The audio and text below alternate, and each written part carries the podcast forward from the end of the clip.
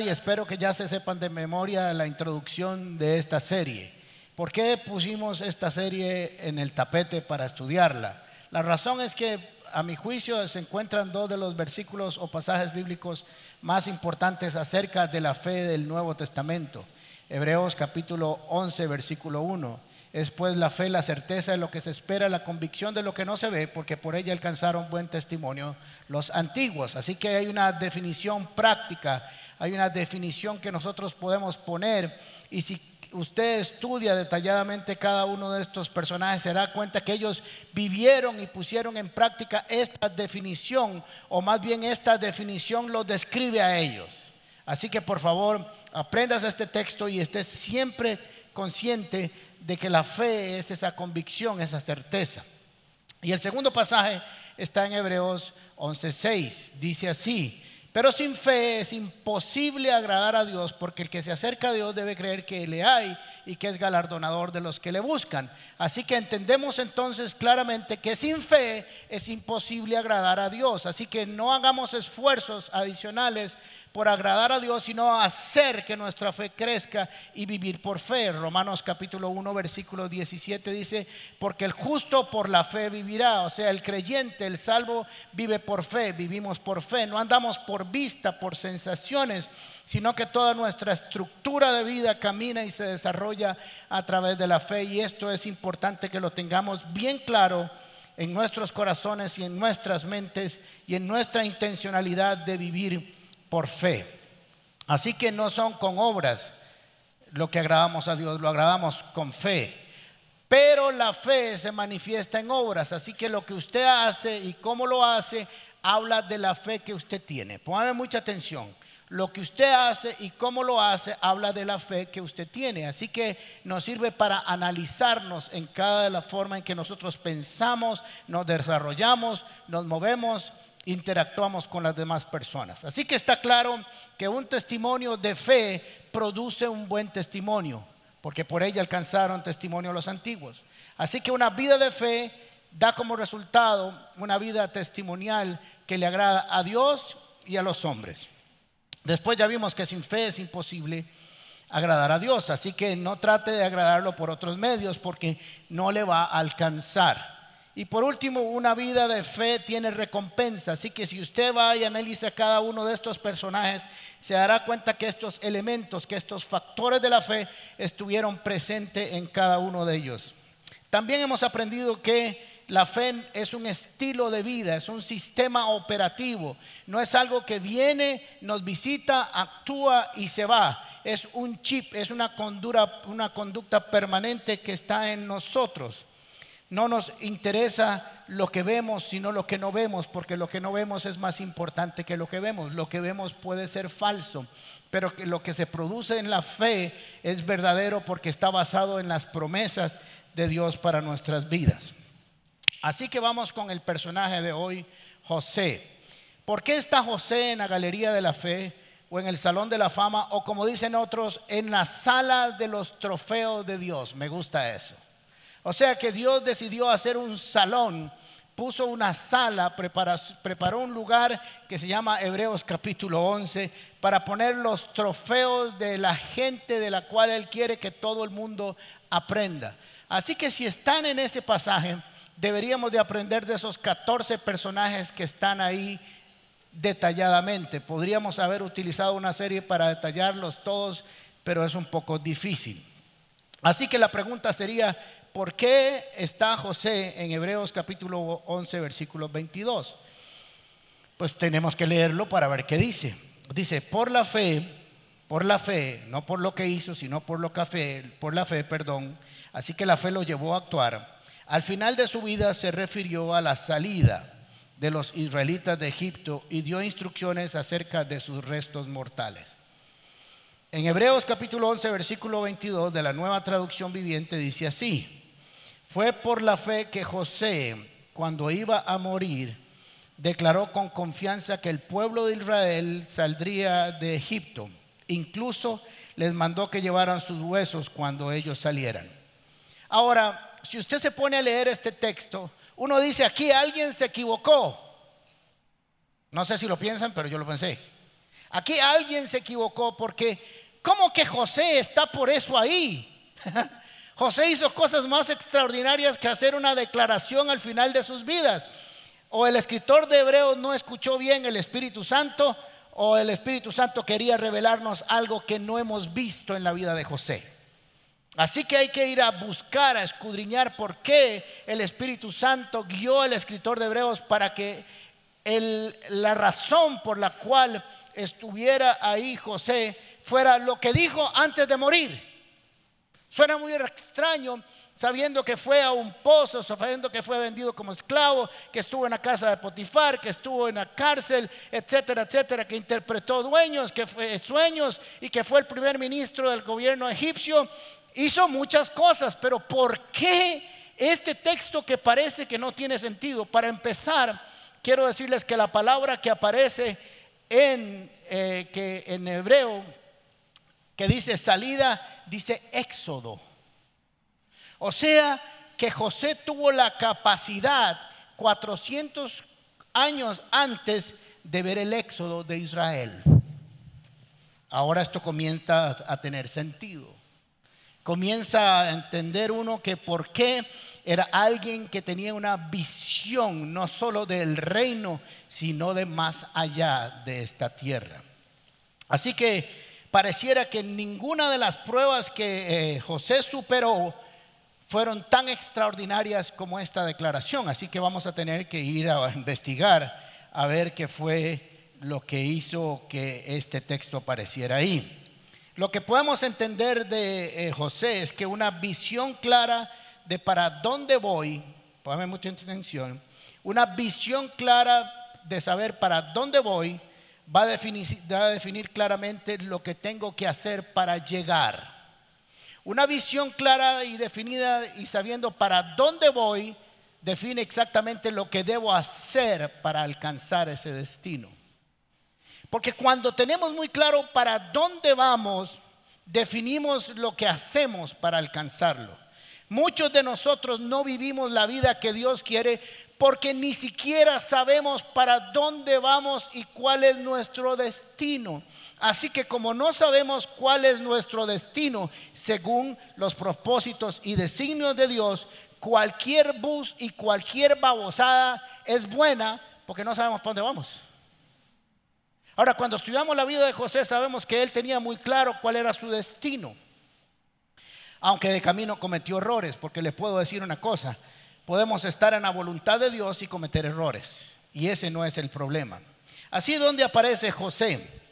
José aparece en Génesis capítulo 37 y su historia está desde el 39 hasta el 50. Es una larga historia que no vamos a leer hoy toda, pero veremos algunos elementos que nos puedan hacer discernir, entender por qué este texto del final de su vida es el más importante de su vida.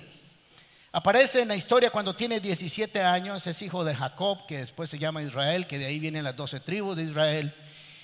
Es el número 11 de dos hermanos, su hermano menor es Benjamín, su mamá muere, Raquel es la esposa amada de Jacob, es por la que trabajó siete años y después tuvo que repagar siete años más, tenía que quererla muchísimo, ¿verdad? Para haber trabajado 14 años por ella.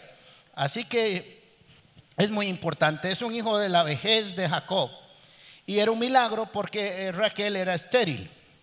Así que José nos va a enseñar en lo que vamos a estudiar muy rápidamente, que nos enseña que se puede y se debe actuar. Se puede y se debe actuar por fe, siempre y correctamente, aunque parezca que Dios no está.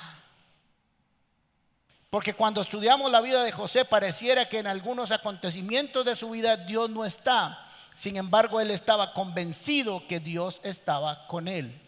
La excusa que siempre tenemos en algunos momentos de nuestra vida para actuar incorrectamente es como un autocastigo. Es que pareciera que Dios me dejó abandonado o abandonada. Y José nos enseña todo lo, todo lo contrario, porque parece que no está, aún así permanezco fiel a Dios. Así que nos enseña que la vida tiene luchas, la vida tiene conflictos, la vida no es una línea recta entre A a la Z. tiene curvas, tiene baches, tiene huecos, tiene montañas, tiene valles, tiene ríos, tiene caminos escabrosos, pero en todos ellos siempre llegaremos al destino cuando decidimos que vamos a vivir bajo la voluntad de Dios. Se puede ser victorioso en los momentos más difíciles de la vida. Así que como todos los casos que hemos estudiado, tenemos que ir de donde hace referencia Hebreos capítulo 11, versículo 22, y hay que ir a Génesis capítulo 50, versículos 24 al 26. Porque ahí es donde Hebreos 11, 22 hace la referencia histórica de por qué José está expuesto en la galería de los héroes de la fe o de los trofeos de Dios. Tiempo después, José les dijo a sus hermanos, yo estoy a punto de morir, pero sin duda, vean la forma en que se expresaba, sin duda, o sea que no tenía la más mínima duda, estaba convencido, Dios vendrá a ayudarnos y los llevará de este país a la tierra que prometió a Abraham, Isaac y Jacob. Entonces José hizo que sus hijos les prestaran juramento. Les dijo, sin duda, otra vez Dios vendrá a ayudarnos. Cuando esto ocurra, ustedes deberán llevarse de aquí mis huesos. José murió en Egipto a los 110 años de edad. Una vez que lo embalsamaron, lo pusieron en un ataúd. Ahora, tenemos que entender muy claro lo que está viendo José. José está viendo más allá de lo que pudieran ver los ojos humanos. Entendemos que no solamente tuvo la capacidad de interpretar sueños que venía de Dios, sino que en esa visión él pudo entender que su destino no era Egipto. Y siempre o regularmente, perdón, que se habla de José, termina en Egipto. Terminamos enseñando el destino de José. Y la mayoría de las enseñanzas de José están relacionadas con todo lo que hizo para alcanzar a ser primer ministro y la gloria de Egipto. Pero cuando estudiamos Hebreos capítulo 11, versículo 22, nos damos cuenta que al Señor le importó poco que él fuera primer ministro de Egipto. Interesante, porque no está ahí sus grandes acontecimientos en Hebreos capítulo 11, no están ahí. Quiere decir que Dios consideró que había algo más importante en la trayectoria de José. Y la Biblia nos presenta dos perspectivas eh, en resumen. Uno, usted se puede ubicar desde lo terrenal y lo temporal y ver su destino, o se puede ubicar en lo celestial y en lo eterno. Depende de donde usted se ubique para ver su futuro, definirá principios, acciones, valores, conductas que se deben de incorporar para llegar a ese destino. Si yo tengo una visión infinita, si tengo una visión celestial, si tengo una visión eterna, pues voy a incorporar principios eternos, acciones eternos, acciones que tengan que ver con la eternidad. Pero si me ubico en lo terrenal, en lo temporal, pues los valores, los principios, las acciones, van a ser totalmente diferentes. Por eso su conducta está definido por saber a usted para dónde va y quién es. Si no tenemos eso definido, vamos a hacer lo que se nos ocurra de camino. Ya sabemos que Dios tiene planes para nosotros, son planes extraordinarios, Jeremías 29:11. Dice, porque yo sé muy bien los planes que tengo para ustedes, afirma el Señor. Planes de bienestar y no de calamidad, a fin de darles el futuro, un futuro y una esperanza. Aunque Jeremías capítulo 29 está en un contexto dirigido específicamente al pueblo de Israel, no podríamos decir que Dios no tiene planes para su iglesia, no tiene planes para sus hijos y que sus planes sean malos, sea que es aplicable a su iglesia. Así que Dios tiene planes. Dios tiene un plan para cada uno de nosotros. No nacimos por casualidad. Tenemos una esperanza de gloria en los propósitos de Dios. Ahora, como lo dije anteriormente, la historia de eh, José llega hasta la salida de Egipto. Pero quisiéramos nosotros que las cosas no fueran complicadas en la vida. Yo quisiera que fueran así. Y todos quisiéramos que fueran así, pero no son. Las cosas se complican, indistintamente si estamos en la voluntad de Dios. El ejemplo más claro y sencillo relacionado con el contexto de David y de José es Israel. Israel sale con un plan definido por Dios, con una estrategia definida por Dios, con un plan hecho 400 años antes, aún más, unos 500 ah, años antes tal vez o más, pero no llegó en línea recta, porque no quisieron creer y no quisieron someterse a los planes de Dios, sin embargo así siempre llegaron. Así que vamos a llegar de una u otra manera cuando estamos seguros de que Dios tiene un plan para nosotros. Abraham tuvo que esperar, Pablo tuvo que esperar, los grandes personajes de la Biblia tuvieron que esperar, pero vamos a entender que eso tiene un propósito.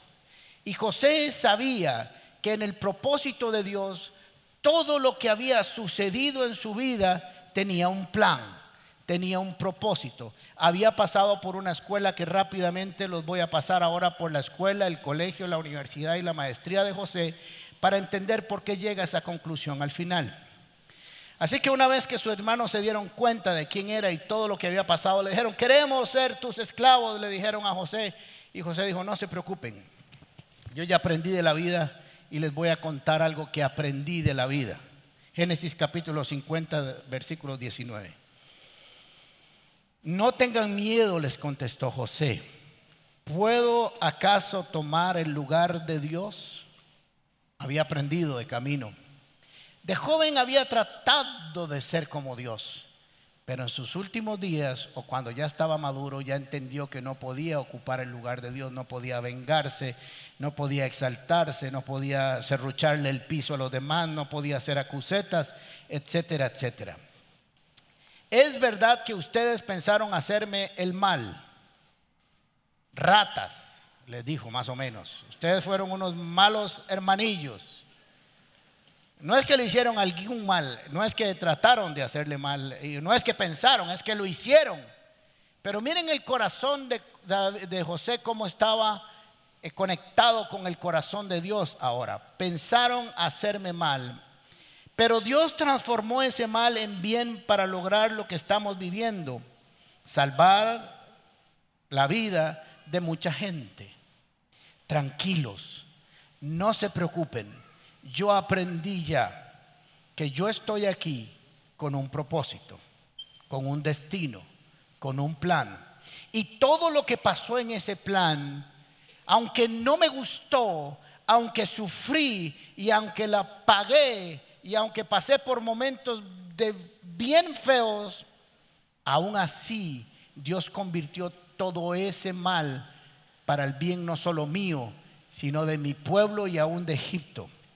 Yo quiero decirle a cada uno de ustedes que está pasando y ha pasado por momentos difíciles, que ha pasado por el pozo, por la venta, por la esclavitud, por la cárcel, que todo tiene un plan si te sometes en tu corazón a la voluntad de Dios y crees que Dios tiene un plan perfecto para su vida, todas las cosas se van a alinear para los que Dios ama. Y los que te están haciendo daño o te hicieron daño no saben que te están perfeccionando para la obra del ministerio. En tu casa, en tu familia, en tu negocio, donde quiera que estés, no saben que están siendo utilizados para sacar lo mejor de ti. Pero si no entendemos que Dios está ahí, entonces vamos a hacer caballadas para hacerlo bien espiritual. Bien. Ahora, parecía de alguna manera en esa visión de José que se había adelantado al Nuevo Testamento al año 55 cuando se escribió Romanos 8:28. Porque José nunca leyó Romanos 8:28, pero sí lo pudo presenciar por la fe. Y dice Romanos, algunos de ustedes ya se la saben de memoria, y sabemos que a los que aman a Dios, a los que aman a Dios, todas las cosas les ayudan a bien, esto es, a los que conforme a su propósito son llamados. Así que realmente lo que José estaba haciendo, estaba recitando Romanos 8:28. No sabía que iba a existir, pero él lo estaba haciendo porque el espíritu que estaba en José es el mismo espíritu que estaba en el escritor de Romanos. Es el mismo. El principio bíblico permanece por la eternidad, no importa si están en el Nuevo o en el Antiguo Testamento. Así que ya sabemos que algunos obstáculos y algunos eh, eh, problemas de José trajo como consecuencia largo camino. Así que estamos en Hebreos capítulo 11, versículo 22. Ya sabemos lo que dijo en Génesis capítulo 50, ya sabemos de alguna manera por qué está ahí, pero vamos a hacer un pequeño enlace entre su historia para saber por qué él declara al final de su vida lo que hace. Si no conocemos rápidamente este intermedio que se da en la vida de José, podríamos decir que el valor final de esa expresión no es ninguno. Ahora, sabemos que José viene de una familia complicada. Son 11 hermanillos, además de él. Su mamá había muerto. Su papá cometió un error que podemos cometer todos los padres. Y es que hizo de José su preferido. Así que era el chineado de la casa. Y esto trajo envidias, trajo odio, trajo rencor, trajo división. Papás y mamás, tenemos que tener mucho cuidado a no hacer divisiones entre nuestros hijos. Eso puede ser un error que nos puede costar muy caro en la historia de nuestras familias. Seamos prudentes, seamos sabios, busquemos la forma de equilibrar las manifestaciones de amor y de cariño. Tenía, me contaron hace poco de un papá que si le da 50 eh, mil al hijo que le pidió por alguna razón, se lo da al otro aunque no se lo haya pedido, para saber que está siendo justo. ¿Ok? está una, una, acción intencional de saber que no está haciendo diferencias entre sus hijos. Así que tengamos un poco de cuidado. Así que como, como era el, hijo chineado, el chiquitico, el, el de la promesa, lo vistió de colores, una túnica de colores. Esta túnica de colores significa que era alguien especial y que era una realeza, era un traje real. En el contexto nuestro más o menos lo vistió de un traje Armani con zapatos Ferragamo. Y a los hermanillos los vistió con American Chuica.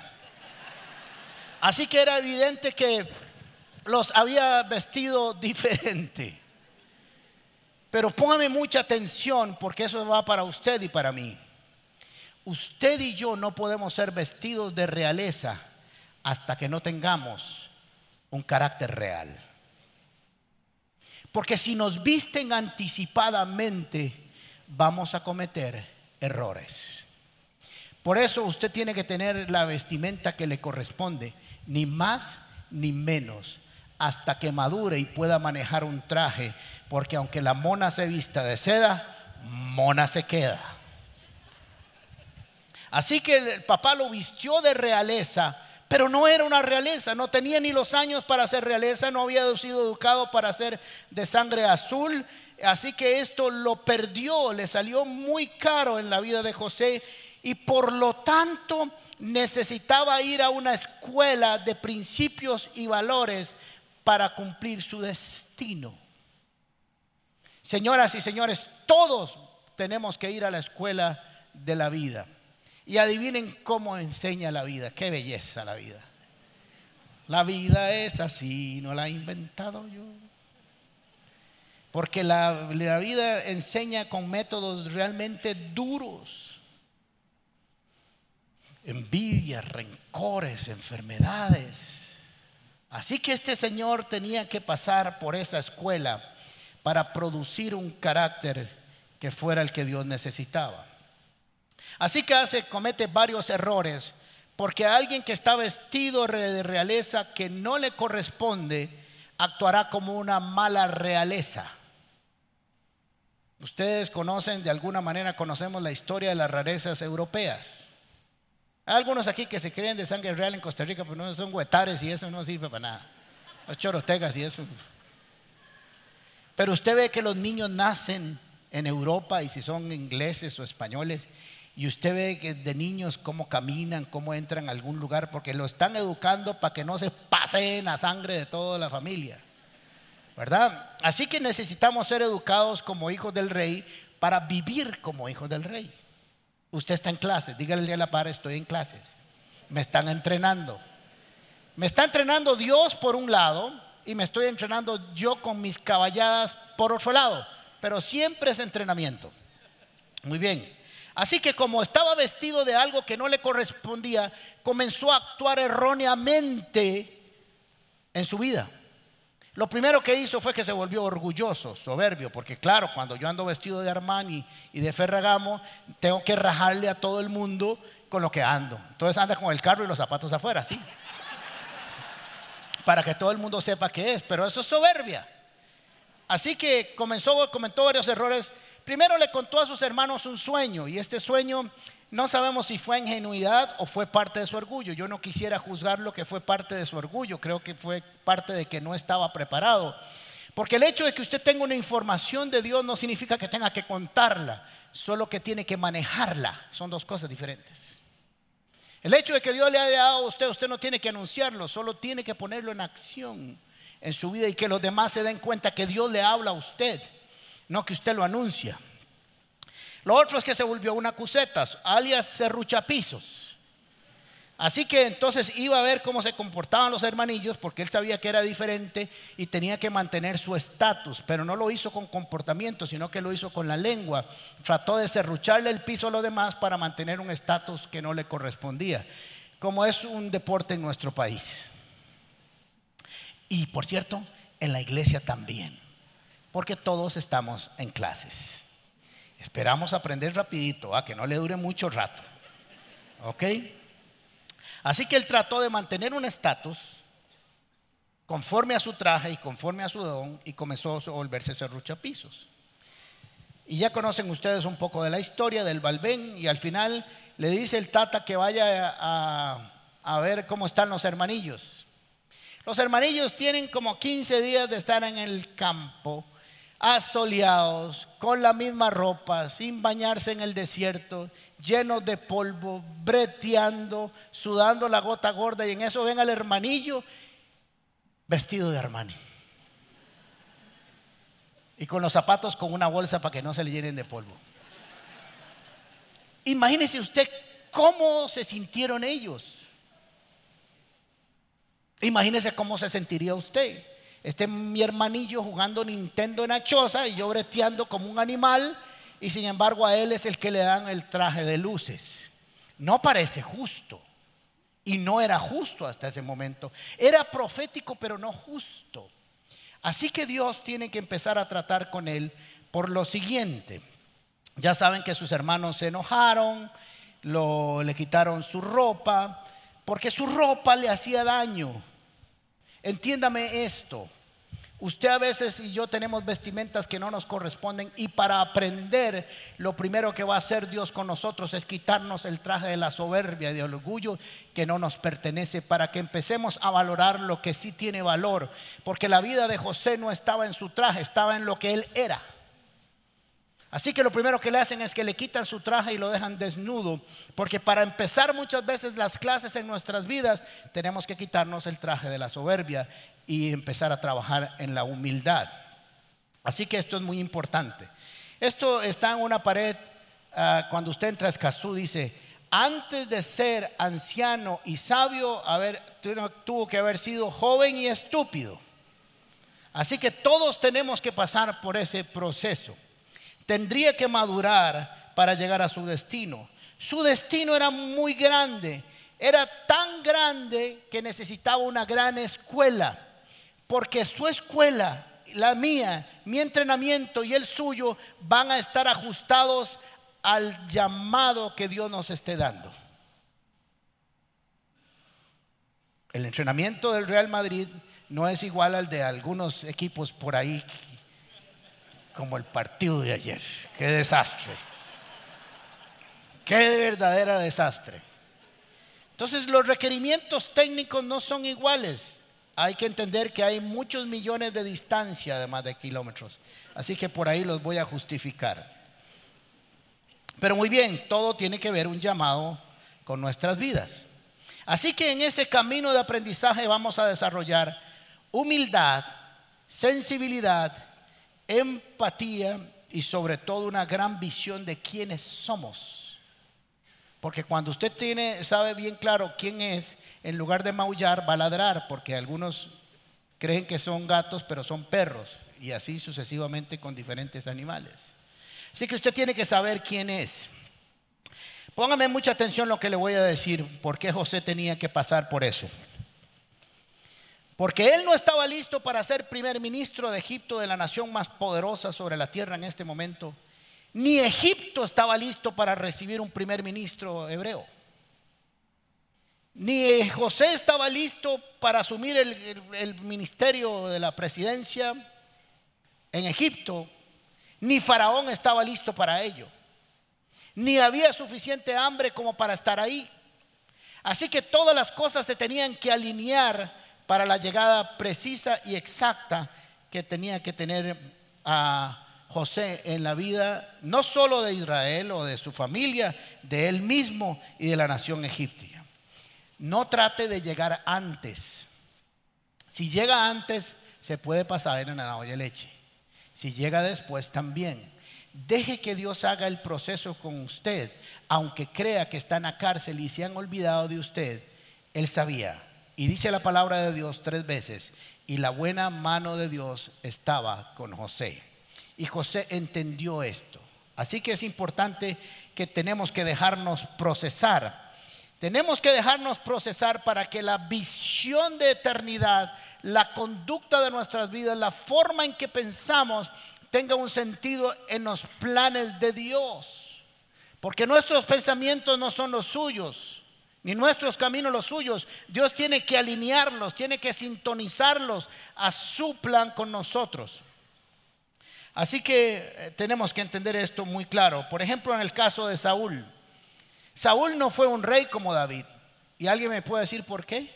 No solamente porque no fue la voluntad de Dios, sino porque Saúl nunca pasó por ningún proceso de entrenamiento en las manos de Dios. Saúl lo agarraron y lo hicieron así, plum, pla, pa, y dele chaval. No era el plan de Dios, pero Dios le complació la petición del pueblo. Pero cuando Dios quiso el rey que quería, agarró a un niño y desde pequeñito lo comenzó a entrenar en soledad, en revelación, hasta su gran lucha. ¿Cuándo la tuvo? En el momento exacto. Así que no se adelante a pelear usted eh, con las cosas que no le corresponden. Pero entonces entendemos al final del camino que José no fue solo para llevar a ser ministro, sino que él tenía una visión de eternidad en los planes de Dios. Cuando usted lee Hebreos capítulo 11, versículos 17 al 22, no lo vamos a leer, nos damos cuenta que ahí están incluidos, en esa lista debe leerse como un solo, tres personajes, pero un solo tema cuando lo lea. Es el tema de la promesa y el tema de la fe. Así que parece Abraham y dice lo que hizo Abraham por fe, creyendo que Dios resucitaría a su hijo. También habló de Isaac y sus bendiciones, también habló a Jacob y sus bendiciones, e incluyó a José.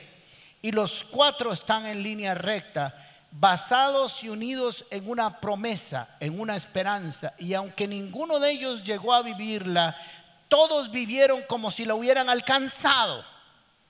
Por eso están ahí.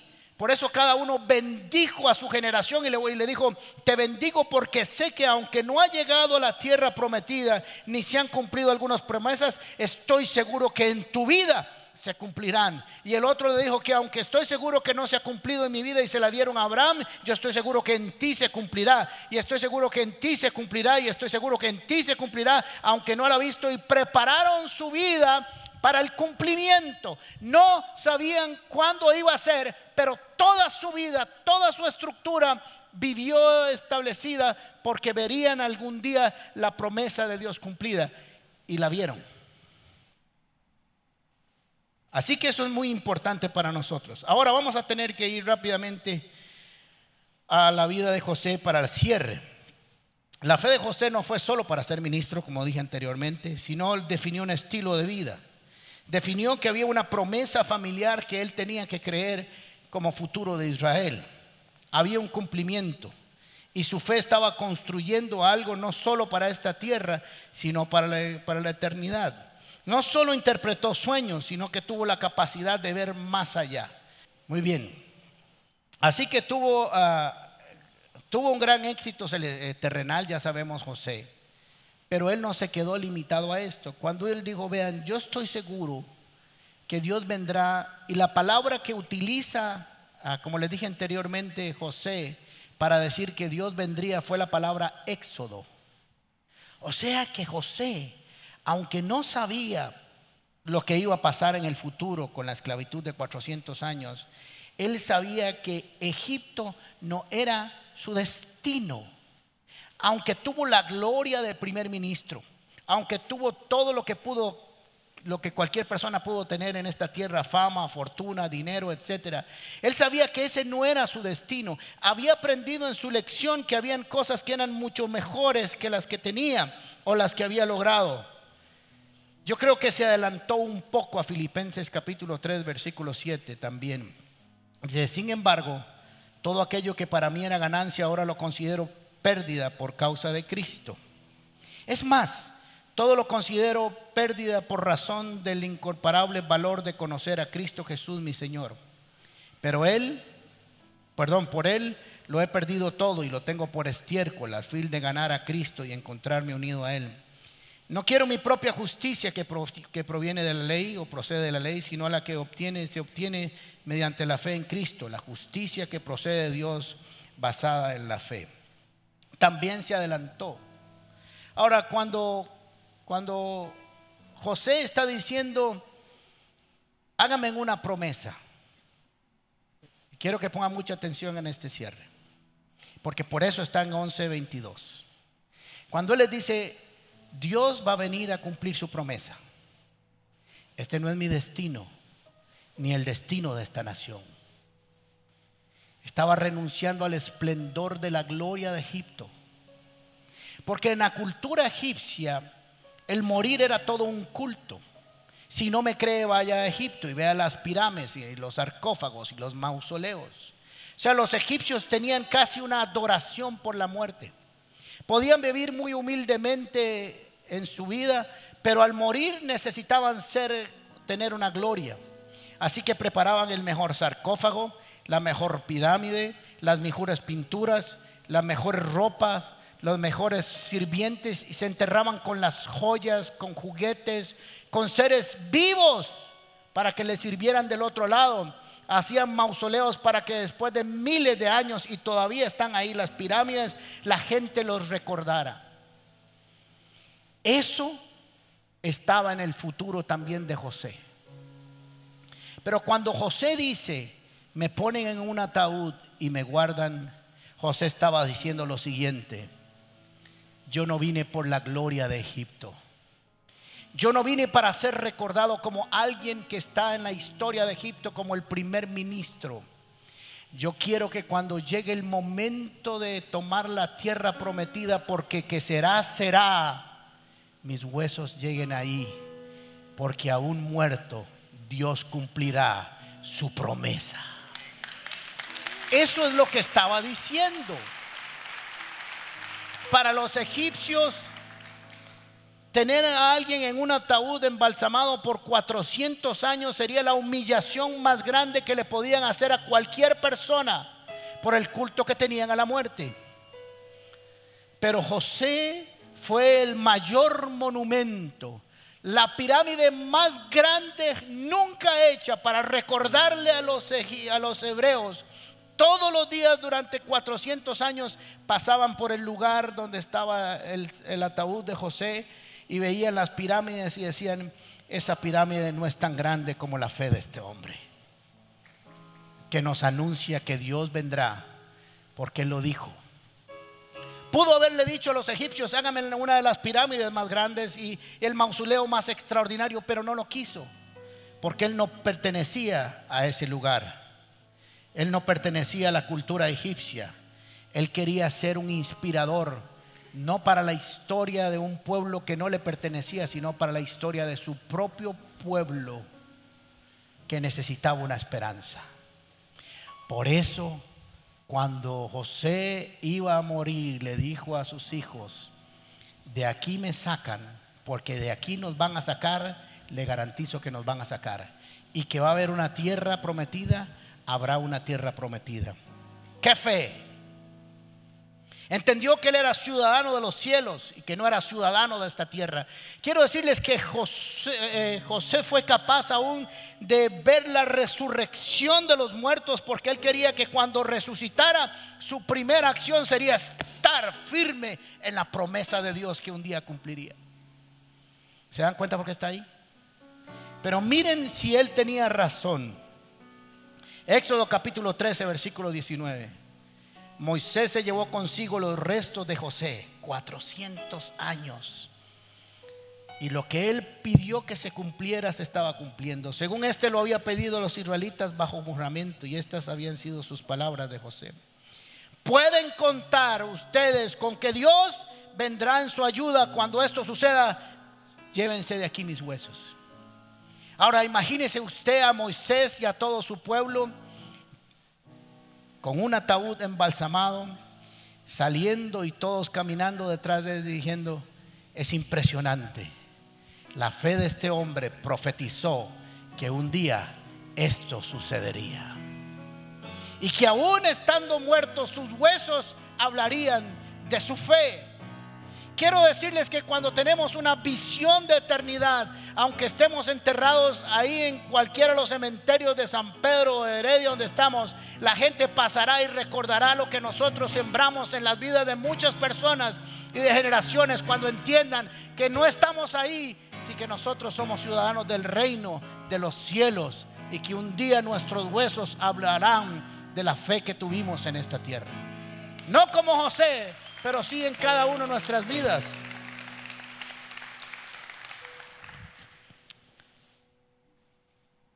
Josué 24, 32. Cuando estábamos construyendo este templo, la gente veía este templo para esta generación. Pero yo siempre he sabido que mis nietos y mis bisnietos estarán aquí sentados un día y que no fue hecho para mí ni para ustedes, sino para sus próximas generaciones, donde ya cueste que alguien anuncie la palabra de Dios, dentro de 50 años en este lugar se seguirá anunciando la palabra de Dios.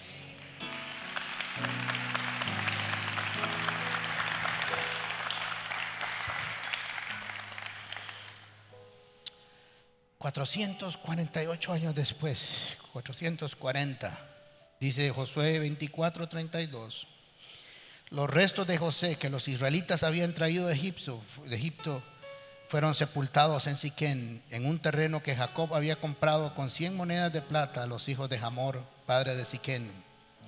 Y oiga qué increíble, impresionante. El terreno llegó después, el terreno después llegó a ser propiedad de los descendientes de José. Un terreno que él nunca tocó personalmente, pero que ya había adquirido aún antes de morir. Porque la fe es la certeza de lo que se espera y la convicción de lo que no se ve. Y por ella alcanzaron buen testimonio los antiguos ahí está cumplido. La fe en José no fue un evento.